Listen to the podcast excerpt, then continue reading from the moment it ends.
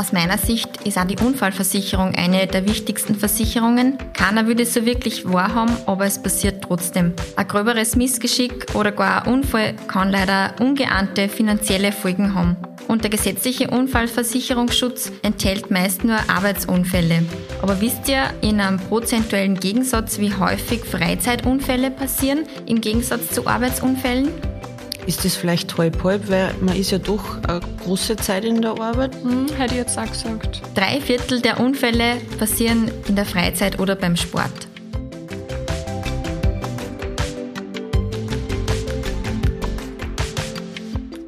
Herzlich willkommen beim Sparkassen Girl Power Podcast. Time flies when you're having fun. Wir sind schon bei der letzten Folge dieser Staffel angelangt. Unser heutiges Thema sind die Versicherungen. Ihr werdet sehen, dass der Versicherungsdschungel leicht zu durchblicken ist. Wir teilen die Versicherungen in sechs Gruppen ein und geleiten euch durch die Versicherungswelt.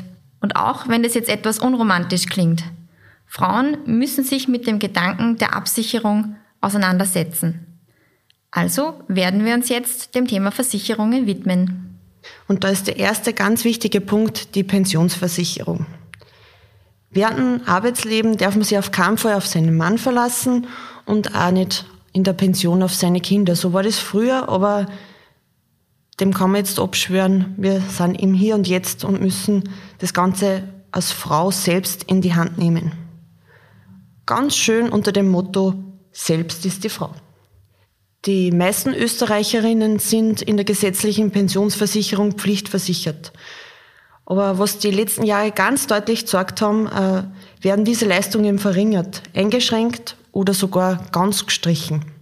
All das und die ungenügenden Anpassungen der Pension im Verhältnis zu den Erhöhungen der Gehälter bewirken ein ständiges Sinken des Pensionsniveaus. Die S-Privatpension ist die Lösung dafür. Jeder bestimmt selbst, wie viel er einzahlen will und wie hoch dann seine Pension sein soll.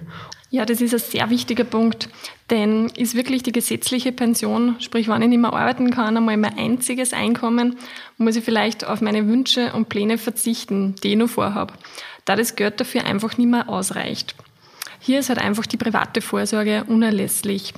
So kann man zum Beispiel eben, wie die Steffi schon angesprochen hat, mit einer S-Privatpension vorsorgen. Da gibt's verschiedene Modelle, zum ersten vielleicht einmal ganz kurz zum Erklären die individuelle. Da sichert man sich einfach eine finanzielle Basis mit hohen garantierten Leistungen und das auf Lebenszeit. Dazu zählen auch attraktive Gewinnanteile und die Flexibilität. So kann ich zum Beispiel zwischendurch extra Einzahlungen leisten oder die Prämie, wenn wirklich einmal ein Notfall eintritt, ähm, zum Beispiel aufgrund von einer Arbeitslosigkeit, pausieren. Vor Pensionsantritt kann ich dann zwischen der monatlichen Pension wählen oder ich lasse mir das Kapital auf einmal auszahlen. Und was ist da häufiger? Wird das auf einmal auszahlt oder eher die laufende Auszahlung? Ja, das ist ganz verschieden. Ähm, die einen lassen sich es monatlich auszahlen und die anderen auf einmal abfinden. Meist hängt es ein bisschen von der Summe ab, wie viel dann tatsächlich über die Jahre zusammengekommen ist. Da sind die Geschmäcker bekanntlich verschieden.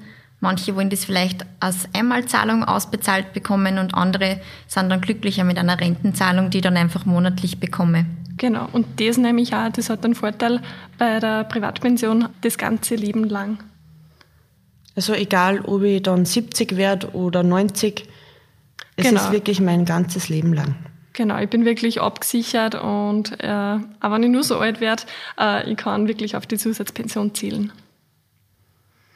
Oft fällt auch in dem Zusammenhang das Wort Deckungsstock. Tina, kannst uns du das äh, kurz erklären, was das eigentlich ist? Ja, gern. Also um die Erfüllbarkeit der rechtlichen Ansprüche der Versicherungsnehmer zu gewährleisten, haben Versicherungsunternehmen einen Deckungsstock zu bilden. Der Deckungsstock ist eine Art Sondervermögen bei Lebensversicherungen. Er muss die Ansprüche der Versicherungsnehmer zu jeder Zeit sichern und der wird auch getrennt vom anderen Vermögen verwaltet. Diese Erfüllung des Deckungsstockerfordernisses wird auch permanent durch die Finanzmarktaufsicht, kurz FMA, kontrolliert. Das heißt, das ganze Geld, was ich im Deckungsstock drin habe, kriege ich dann auch wieder so aus, egal was passiert. Das ist der Sinn dahinter. Dann alternativ gibt es nur die vorgebundene Privatpension. Äh, die Variante kombiniert einen flexiblen Versicherungsschutz mit Ertragschancen bei Kapitalanlagen in Investmentfonds. Die Fonds können völlig flexibel und in beliebiger Kombination aus dem großen Angebot der Sparkassengruppe gewählt werden. Auch hier ist die Auszahlung in Form einer Rente auf Lebenszeit möglich. Und um die Erträge möglichst zu steigern bzw. Verluste möglichst zu minimieren, hat man die Möglichkeit, seine Voranteile jederzeit auszutauschen und oder die prozentuelle Aufteilung zwischen den Fonds zu ändern. Dann als drittes gibt es noch die staatlich geförderte Privatpension. Ähm, hier hat man einfach eine Kapitalgarantie dahinter, also garantierte Leistungen und bekommt zusätzlich vom Staat eine sogenannte Förderung. Diese Versicherung hat auch noch den Vorteil, dass sie gänzlich Versicherungssteuer, Einkommensteuer und Kapitalertragssteuer frei ist. Und welche Versicherung oder welche Pensionsversicherung wähle ich jetzt? Ja, das kommt ganz drauf an, äh, auf die persönliche Einstellung. Nämlich, ob es jetzt wem äh, wichtig ist, dass er zum Beispiel mit der Versicherung hohe Erträge auch noch zugleich erzielen kann, dann wäre die vorgebundene zum Beispiel am geschicktesten. Wenn ich aber jetzt einfach auf Nummer sicher gehen will, ähm, einfach mein Kapital am Ende der Laufzeit garantiert zurückbekommen will und nur zusätzlich vom Staat die Förderung erhalten will, dann wähle ich zum Beispiel die staatlich geförderte. Also da ist dann auch wieder wichtig, dass ich zu meiner Beraterin komme in die Sparkasse und die das mit mir durchbespricht, was für mich am besten passt. Genau, dann kann man individuelles, maßgeschneidertes Konzept zusammenstellen. Aus meiner Sicht ist auch die Unfallversicherung eine der wichtigsten Versicherungen. Keiner würde es so wirklich wahrhaben, aber es passiert trotzdem.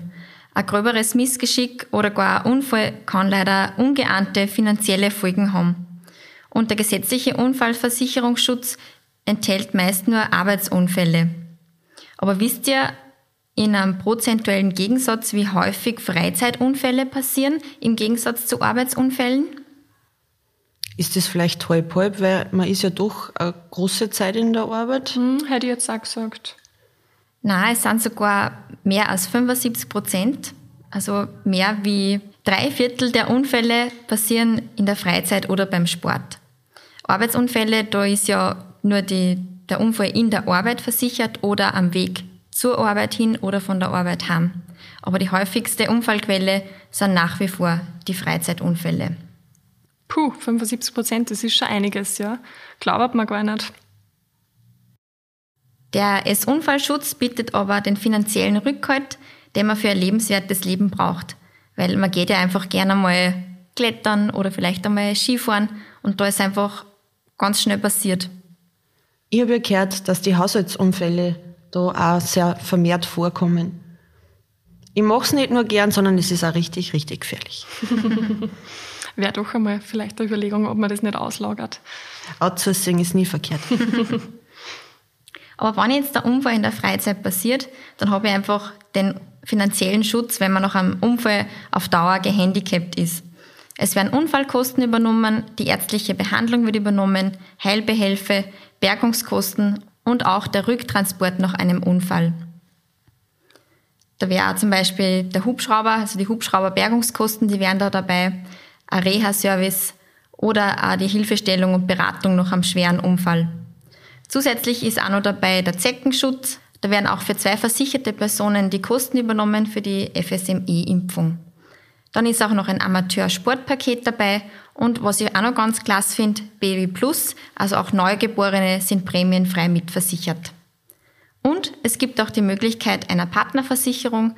Da ist natürlich die Prämie dann nicht gar so hoch, wenn man zwei separate Versicherungen hat. Und so kann man dann auch wieder ein bisschen Kosten einsparen. Ja, und auch nicht nur nach Unfällen will ich entsprechend abgesichert sein. Oft oder gerade in der heutigen Zeit ist da die private Krankenversicherung ganz ein großes Thema.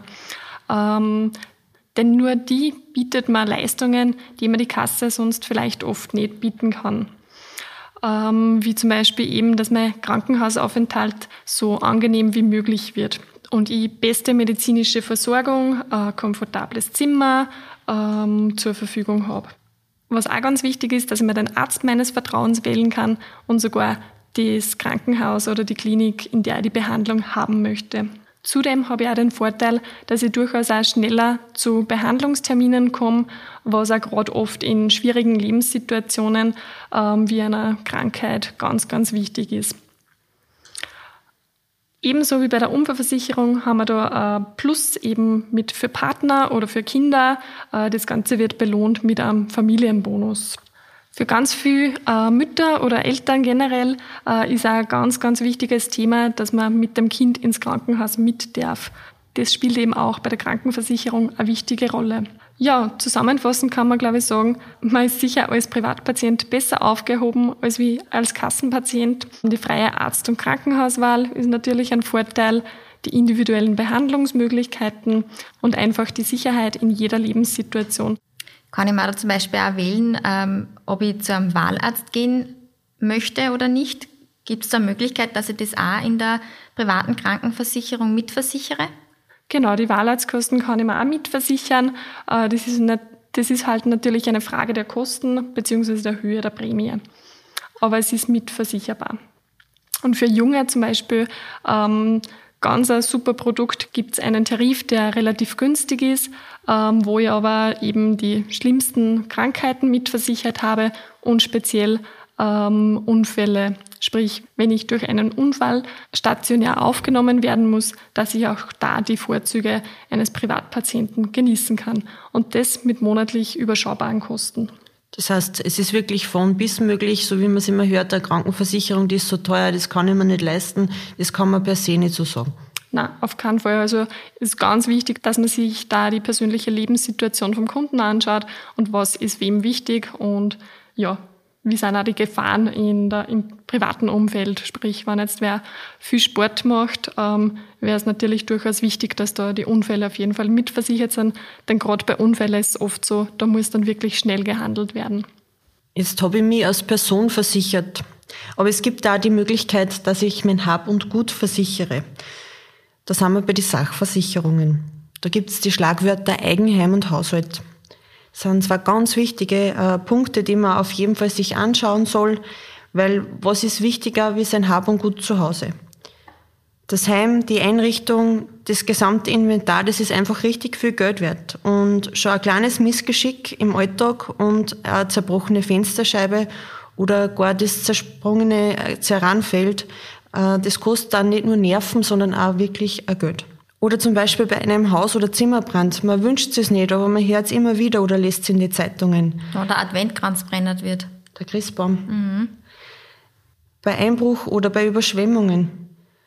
Man sagt immer, man ist selber nicht betroffen, bis es soweit ist. Aber man sollte eben da auf jeden Fall äh, sich gut absichern. Mit der S-Top und Easy-Schutz für Haushalt und Eigenheim genießt man einfach die Sicherheit und kann sich darauf verlassen, dass wann das Schlimmste der schlimmen Sachen eintreten sollte, ein Schaden, dass dann zum Neuwert die ganzen Dinge wieder ersetzt werden. Was da immer ein großer Punkt ist, man fragt sich immer, was ist jetzt Eigenheim und was ist Haushalt?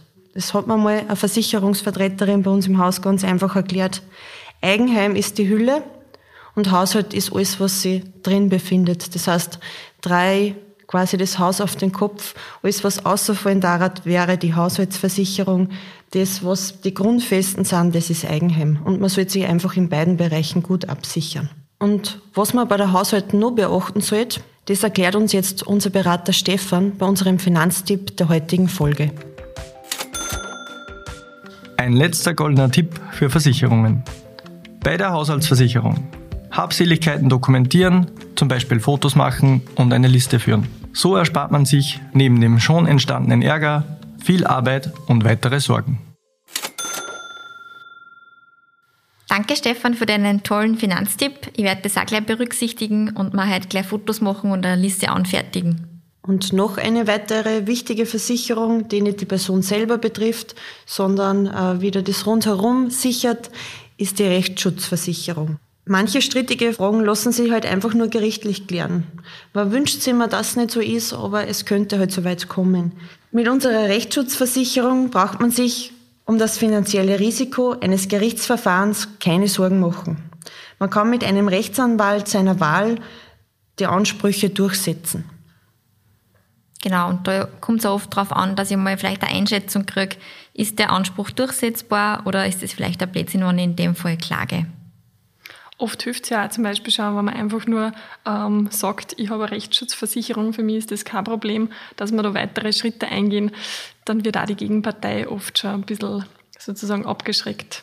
Und die lenkt dann vielleicht ein. Genau. genau. Eine weitere Versicherung wäre die Kreditabsicherung. Und da habe ich ganz häufig in meiner beruflichen Laufbahn schon gesagt, das Ende einer Ehe ist aber nicht das Ende der Kreditlaufzeit. Drum prüfe, wer sich zwar nicht ewig, aber doch sehr lange bindet. Und hierfür gibt es eben die Ablebensversicherung und die Erlebensversicherung oder eine Mischung daraus. Die Erlebensversicherung, da zahle ich halt laufend meine Prämie ein und am Ende der Laufzeit kriege ich das Kapital auszahlt in einer Pension oder in einer einmaligen Summe. Das haben wir eh zuerst auch schon gehört. Das ist wie bei der Pensionsversicherung. Die reine Ablebensversicherung versichert mich im Sterbefall. Das heißt, da hab dann nicht ich etwas davon, aber meine Hinterbliebenen sind dann abgesichert, wenn der Worst Case für mich eintritt, dass ich eben äh, sterbe.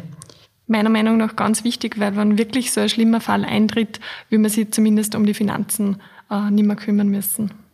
Man geht ja immer davon aus, dass dem nicht so ist, aber man soll sich eben auch für den schlechtesten Fall rüsten. Und ich glaube, ich kann nicht so gut schlafen, wenn ich nicht wisse, ich hätte zu meinem Kredit eine Ablebensversicherung gemacht. Genau, und es gibt da die Ablebensversicherung mit einer fallenden Versicherungssumme. Es wird auch ganz gerne als Sicherheit bei einer Finanzierung herangezogen, weil da die Prämie dann einfach günstiger ist. Und wenn meine Kreditsumme fällt, dann fällt auch meine Versicherungssumme. Es gibt da zusätzlich nur eine Kombination aus Er- und Ablebensversicherung. Das ist dann so eine Art Kombination aus Risikolebensversicherung, also die Ablebensversicherung, und einer Anlage, also die Erlebensversicherung. Und gibt es auch sowas wie eine Begräbnisversicherung? Viele Leute haben ja das Geld irgendwo auf dem Sparbuch gebunkert und sagen, wenn mit mir was passiert, was der dort liegt, mein Sparbuch, gibt es das in Versicherungsform auch? Ja, sowas gibt es. Das ist die Bestattungsvorsorgeversicherung. Begräbnisse, die können ja sehr, sehr teuer sein. Man geht ungefähr von Kosten von bis zu 6000 Euro aus bei einem Begräbnis und so sind die Angehörigen im Trauerfall entlastet. Ja, also alles in allem kann man sagen, setzt sich der Versicherungsdschungel aus der Pensionsversicherung, der Unfallversicherung, der Krankenversicherung, äh, einer Haushalts- und Eigenheimversicherung, dem Rechtsschutz, äh, einer Kreditabsicherungsversicherung, einer Lebensversicherung und der Bestattungsvorsorge zusammen. Ganz schön viel, aber einfach wichtig, dass man mal jeden Bereich ähm, für sich durchdenkt, ob das notwendig ist, dass ich hier Vorsorge treffe und sozusagen das Risiko an einer Versicherungsgesellschaft überwälze. Ja, das sollen die letzten Worte unserer Staffel sein. Das ist jetzt direkt ein wenig ein Wehmutsfaktor, findest du nicht auch? Mhm. Das stimmt. Aber wenn euch der Podcast genauso gut gefallen hat wie uns, dann lasst uns das gern wissen. Eine Beraterin bei der Sparkasse nimmt sich ja gern individuell Zeit für eure Wünsche oder eure Bedürfnisse. Einfach einen Termin vereinbaren und los geht's mit deiner finanziellen Unabhängigkeit. Tschüss und bis bald. Tschüss, bis ganz bald hoffentlich. Tschüss, wir hören uns.